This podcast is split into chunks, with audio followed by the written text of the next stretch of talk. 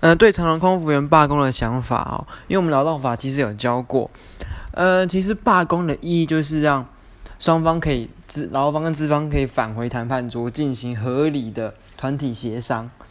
呃，所以基本上它其实罢工就是要让消费者使用他们产品的人造成不便，这就是罢工的意义。所以一直会有人说，呃，罢工要有呃预告期。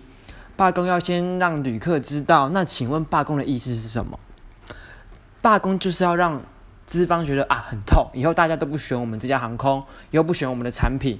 他们才会促成他们的协商。那如果一直有人